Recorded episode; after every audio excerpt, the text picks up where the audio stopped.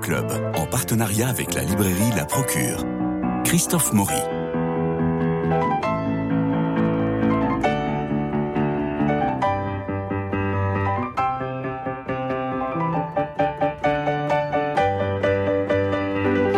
La guerre ne tue pas seulement les hommes, elle massacre aussi les rêves, les espoirs de toute une génération. C'est bien le massacre des rêves et la résistance à ce massacre que vous racontez, Ariane Bois, dans ce roman publié chez Plomb, ce pays qu'on appelle vivre. C'est l'histoire de, Léonard Stein, dit Léo, caricaturiste de presse, arrêté par des gendarmes français pour être déporté à Dachau, où il passera six mois, puis au camp d'Émile, où il rencontrera Margot Keller, jeune volontaire d'un réseau de sauvetage marseillais. Évidemment, une histoire d'amour avec toutes les épreuves, embûches, contrariétés difficultés, comme un lent chemin initiatique vers l'union. Mais d'abord, Cécilia Dieter, vous nous livrez vos impressions de lecture. Oui, bonjour Christophe, bonjour Ariane Bois. Bonjour. Euh, mes impressions de lecture, oui, c'est un roman qui m'a beaucoup plu. À travers ce grand roman d'amour et de résistance, Ariane Bois dessine le portrait d'un homme et d'une femme, deux héros, deux amoureux pris dans l'enfer de la Seconde Guerre mondiale et de celui du plus grand camp d'internement et de déportation institué sur le sol français, le camp d'Émile, situé tout près d'Aix-en-Provence. Léo Stein est un juif allemand, ancien caricaturiste de presse, qui a fui le régime nazi pour s'installer d'abord en Espagne, pays qu'il est contraint de quitter à nouveau après l'arrivée de Franco au pouvoir. Il est réfugié à Sanary, cette ville du sud de la France, où bon nombre d'artistes allemands se sont exilés comme lui, et il est arrêté au printemps 40 et envoyé au camp d'Émile. Dans cette ancienne tuilerie sordide, où les déportés sont entassés à même le sol, il retrouve parmi eux des intellectuels, des artistes, comme Max Ernst ou Hans Bellmer, qui tentent, malgré des conditions de sanitaires absolument effroyables, d'organiser quand même un semblant de vie possible et grâce à la débrouille au marché noir, un bar voit le jour entre ces murs crasseux où circule de l'alcool. Les détenus montent un cabaret et quelques peintres comme Léo euh, dessinent même des fresques dans le réfectoire des gardiens, manière de tuer le temps et d'égayer ces lieux lugubres aidée de Margot, jeune française juive bénévole au comité d'assistance aux réfugiés qui réside à Marseille et qui vient régulièrement apporter des vivres et un peu de réconfort aux déportés, eh bien Léo cherche à fuir à l'étranger. Mais chacune de ces tentatives se solde par un échec. Les mois passent. L'étau se resserre dangereusement sur les prisonniers. En 42, le camp voit arriver de nombreux juifs français arrêté ou raflé par la police de Vichy. Le lieu se transforme alors en camp de déportation vers une destination dont on ne revient jamais. Pour ne pas abandonner les femmes et les enfants juifs dont elle s'occupe en tant que bénévole qui viennent d'être arrêtés, Margot, avec un courage exemplaire, se fait interner volontairement au Mille, tandis que ses parents, arrêtés eux aussi, la rejoignent au camp. Léo et Margot, couple d'amoureux flamboyants, réussiront à s'enfuir avant d'être déportés grâce à l'aide d'un pasteur et d'un gardien des Milles. Main dans la main, ils s'engageront dans la résistance et combattront jusqu'à la délivrance de la France. Mêlant la grande histoire et la fiction littéraire de haut vol, comme vous savez si bien le faire, Ariane Bois, de votre plume subtile et très informée, euh, vous revenez sur les années les plus noires du régime collaborationniste français en plaçant la focale sur ce camp d'Émile, resté intact après-guerre, mais finalement peu connu du grand public. Un roman aussi essentiel que bouleversant, qui dans la nuit tragique de la Shoah nous parle aussi d'amitié, d'amour évidemment, de solidarité et d'espérance. Ariane Bois, quel est ce pays qu'on appelle vivre? Alors c'est un vers de Rilke que j'aime beaucoup, qui est dit en entier proche est ce pays qu'on appelle vivre. Et pour moi, c'était d'abord la France, puisque euh, ces émigrés euh, qui arrivent sur la côte d'Azur, qui sont des anti-nazis, euh, pensent que la France, c'est le pays des droits de l'homme, c'est le pays qui va les accueillir, les bras ouverts, c'est le droit d'asile. La Troisième République les accueille et leur fournit du travail. Et puis finalement, les internes et le régime de Vichy, euh, comme Cécilia l'a formidablement dit, euh, va les livrer à l'ennemi. Alors ce pays qu'on appelle vivre, c'est la France, mais c'est aussi la liberté, un pays où on espère être libre, où on pourra être libre dans ce noir de la guerre. Alors le camp d'Émile, il a, été euh, réouvert au public en 2009. C'est une ancienne tuilerie de trois étages en briques, réquisitionnée par les Allemands pour interner des Juifs et des opposants au régime. Nous sommes à quelques kilomètres d'Aix-en-Provence. Et singulièrement, ce camp rassemble des artistes qui vont créer sous l'œil assez bienveillant, il faut le dire, de l'autorité disciplinaire. Euh, ainsi, il y a un théâtre dans les catacombes. Oui, c'est absolument inouï quand on visite euh, le camp d'Émile, qui est vraiment resté complètement en état, puisque l'usine qui était une usine de tuiles, est redevenue une usine de tuiles après la guerre, jusqu'en 1991, qui est absolument euh, étonnant et unique en France. Eh bien, on voit des fresques, on voit des graffitis, et donc euh, on peut vraiment admirer le travail des artistes qui ont créé pour ne pas désespérer, qui ont créé euh, pour résister à l'ennui et, à l'inquiétude, puisqu'ils ne savent absolument pas s'ils seront livrés ou non à l'ennemi. Et d'ailleurs, il y a, beaucoup d'artistes connus en fait qui sont passés par ces. Alors Max Ernst, vous l'avez dit. Voilà, euh, Hans Bellmer. Euh, Léon Feuchtwanger, qui est un écrivain de premier rang puisqu'il a écrit Le Juif sus, qui a été ensuite dénaturé par le régime nazi. Un prix de Rome, un prix Nobel de médecine, beaucoup de gens se sont retrouvés au Milan. Goloman, Franz Hessel. Euh, en musique aussi, il y a le pianiste et compositeur euh, Eric Hitterkan, le chef d'orchestre Adolphe euh, Sieber, des chanteurs aussi. dans le théâtre, on trouve des comédiens, des chansonniers, auteurs dramatiques et metteurs en scène, comme Friedrich Schramm.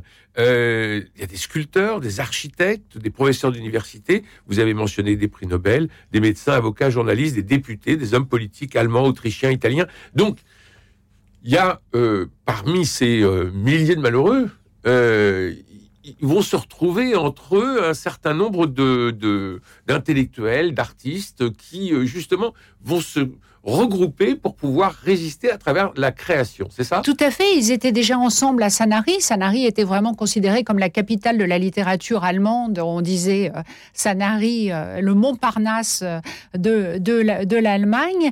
et ils se retrouvent au mille et ils ne savent pas quoi faire. C'est un camp où on ne travaille pas, c'est un camp où on attend, où on essaye de faire des papiers pour partir hypothétiquement vers l'étranger. Marseille est le seul port libre de, de, de, de la France. Et donc, euh, on, donne des conférences. Il y a eu plus de 400 œuvres picturales qui ont été euh, dessinées dans, exactement dans des conditions épouvantables, puisque évidemment, c'est à la bougie, avec euh, les moyens du bord. On peut les voir. L'usine a, le, musée a ouvert en 2012, donc exactement il y a 10 ans. Et déjà 800 000 personnes sont passées par ce camp qui est vraiment impressionnant. Vous allez voir la peinture du grand mur du réfectoire, voulu, encouragé par la hiérarchie du camp vous écrivez pour la première fois depuis longtemps, Léo se sent vivant, la création lui fait toujours cet effet-là, ce jaillissement qu'il trouve sous le pinceau au détour d'une phrase ou dans une soirée de théâtre improvisée comme celle-ci.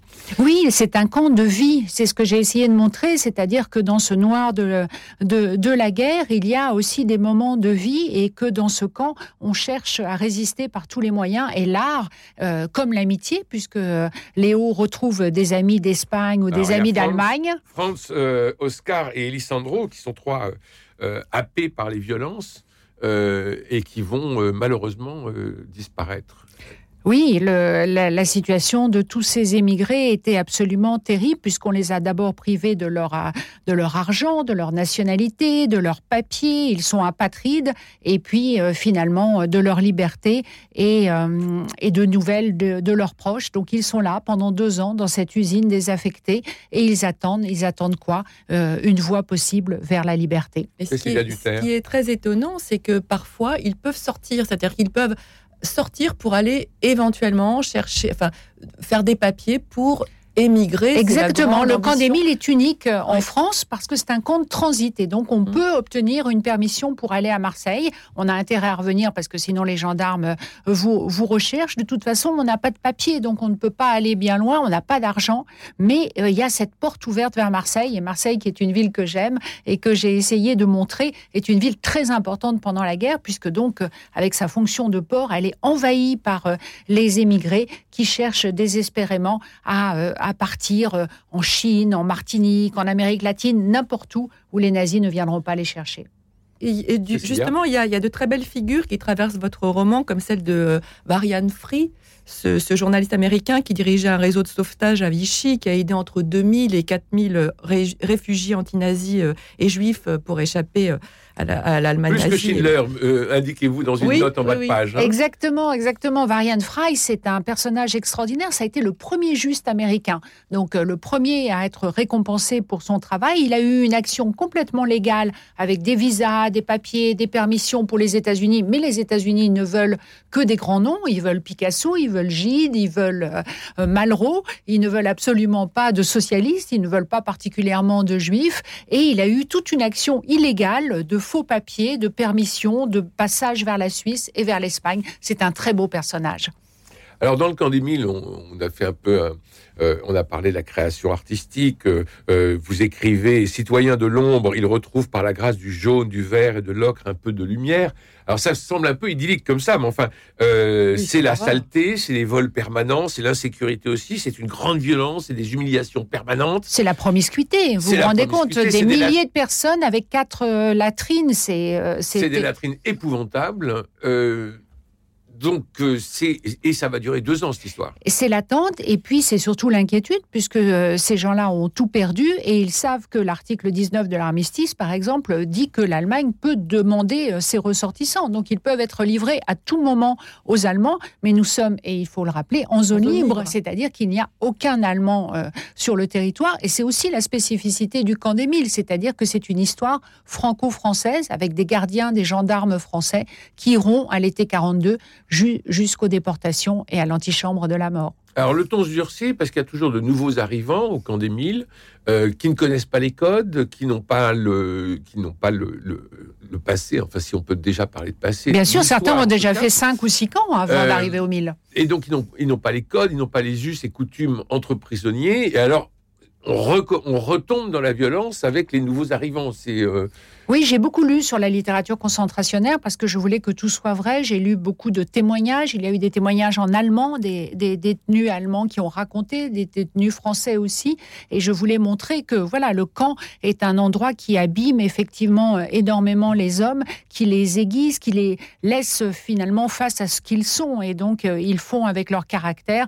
Et évidemment, les conflits sont très nombreux. Alors ça monte encore d'un cran quand des trains à bestiaux sont affrétés pour embarquer les juifs, d'abord les juifs, et tous ignorent où ils vont. On parle de la Pologne. On comprend en fait qu'ils sont, qu'ils sont emmenés à l'abattoir.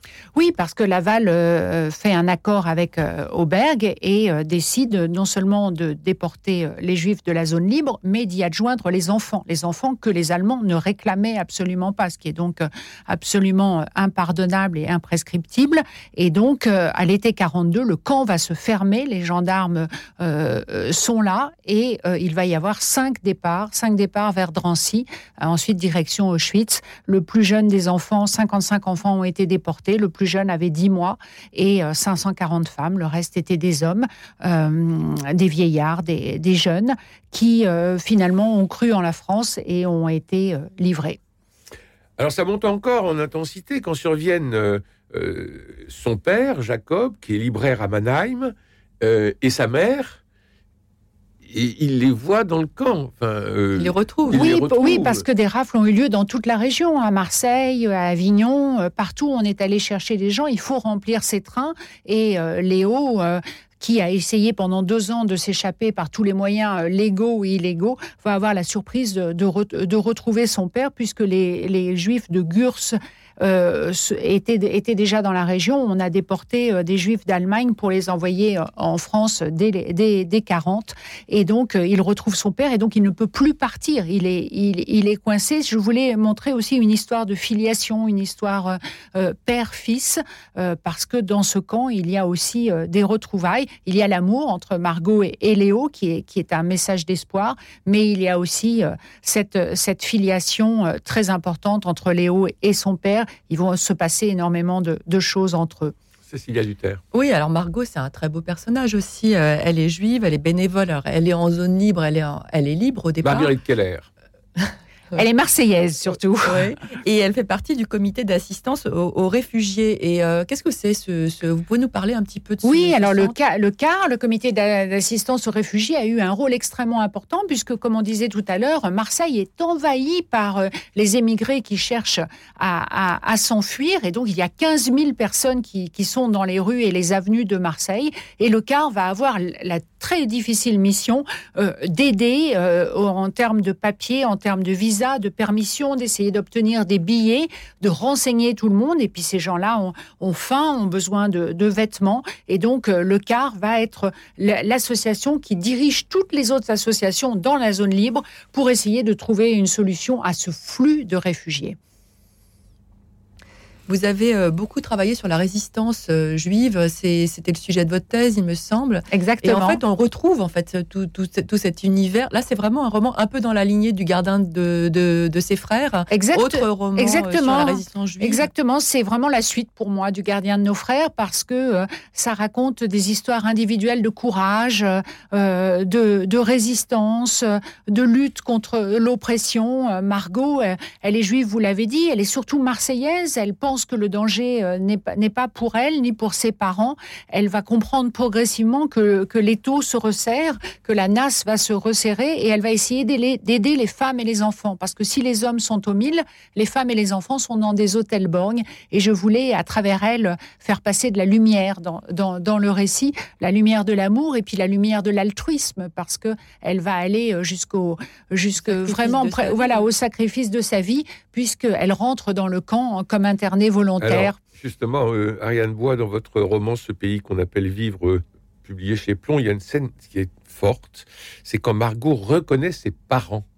Euh, qui vont seront finalement embarqués dans le dans le wagon à bestiaux et le train démarrera qu'au petit matin et elle passe la nuit devant le wagon fermé à, par, à leur parler pour garder une, une, relation un lien un lien et mm. pour aussi euh, presque en hypnose, euh, essayer de calmer et de, et de, dorloter et de d'apporter finalement du soin.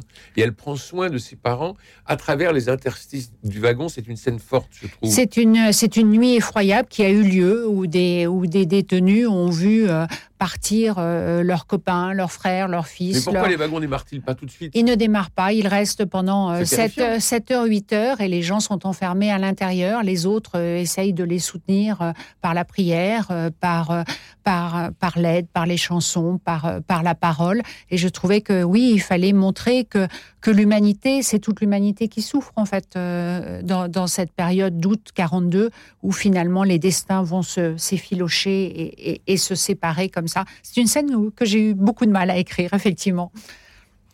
Avez fait beaucoup de recherches sur le camp d'Émile. C'est un, c'est un musée. Hein. À l'heure actuelle, on peut, le, on peut le visiter, le camp, mais je veux dire, il y a aussi des archives, etc. ah oui, c'est un endroit extraordinaire. 800 000 personnes l'ont déjà visité en disant c'est vraiment un endroit où les, les, scolaires, les magistrats, les détenus, les sportifs euh, se rendent. Et, et vraiment, j'encourage d'ailleurs euh, tous ceux qui seront un jour dans la région euh, à venir le voir.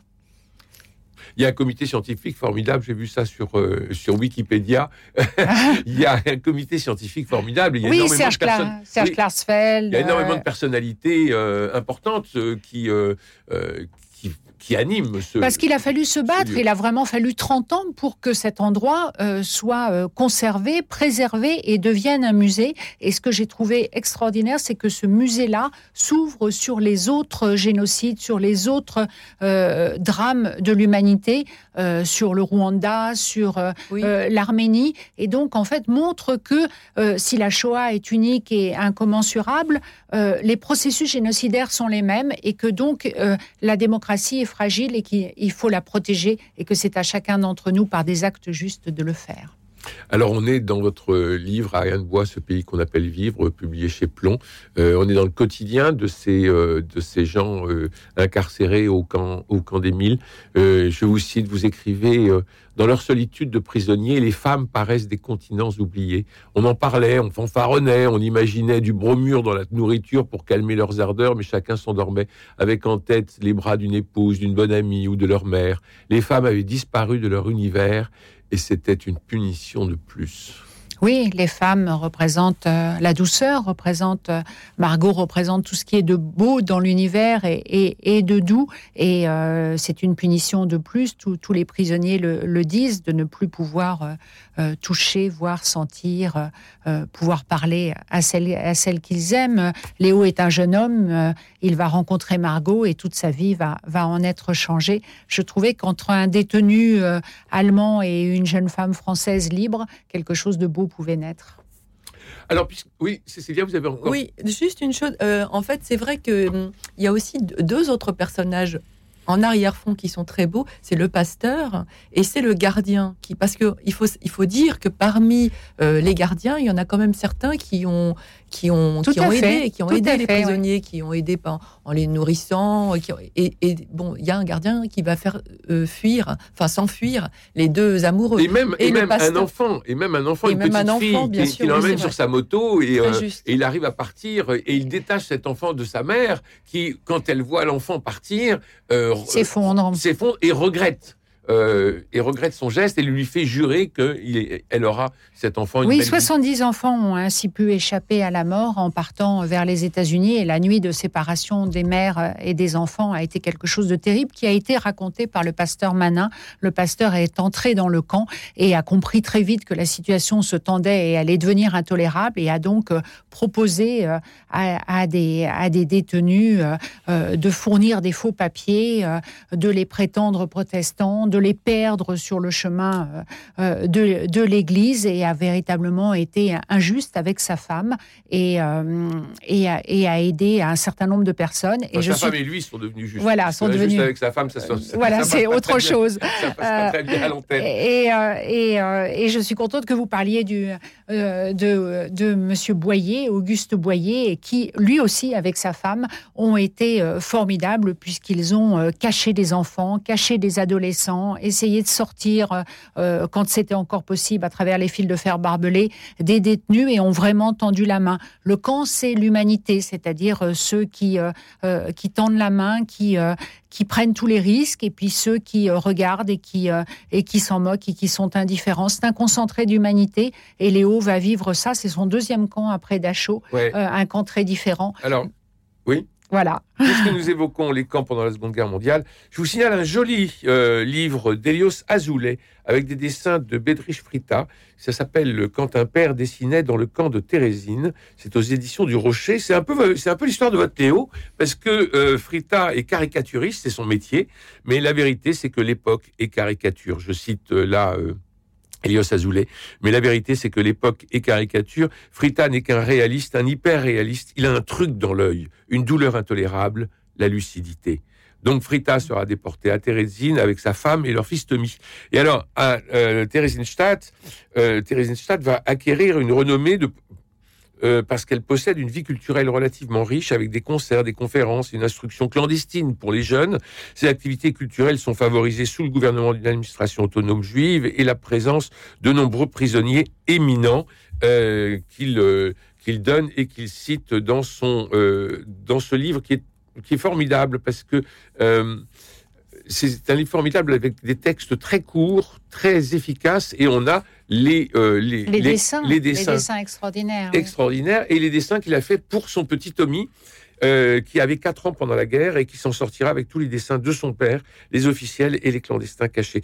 Et adulte, il devient libraire à Mannheim. Voilà. Ah, incroyable, la boucle est bouclée. donc, pour Tommy, dessin de Béatrice Frita et texte de Helios Azoulay quand un père dessinait pour son fils dans le camp de Thérésine. C'est aux éditions du Rocher. Je vous recommande vraiment. C'est un, c'est un livre, euh, même qui peut être un livre pour enfants, vous voyez, parce qu'il y a tous ces, tous ces dessins merveilleux euh, qui ont été... Euh... Et Elios Azoulay avait écrit un très beau roman il y a deux ans déjà, qui, qui, qui, qui parlait déjà des, de l'art comme moyen de résister et de, et de, et, de s'élever. Et Elios Azoulay est musicien. Voilà. Et il a retrouvé un certain nombre de partitions qui ont été écrites euh, par des prisonniers dans les, camps, et il collecte toutes ces, euh, toutes ces partitions pour organiser des concerts et qui nous donne l'expression musicale de ce que ces hommes et ces femmes euh, C'est magnifique. avaient. Voilà. merci beaucoup Ariane Bois, je rappelle votre livre, Ce pays qu'on appelle Vivre, euh, aux éditions Plomb. Merci Cécilia Duterre, grand merci. Merci à vous. grand merci aussi euh, à notre ami en cuisine Jean-Paul Lérine pour la réalisation, Philippe Malpeuch pour les génériques, François Dieudonné pour l'organisation des studios, Louis-Marie Picard pour la retransmission sur les réseaux sociaux. Demain, c'est mercredi, nous parlerons de cinéma. Est-ce qu'on parlera d'Astérix? J'en sais rien, on verra bien. Ça sera demain en tout cas. Bonne journée à tous.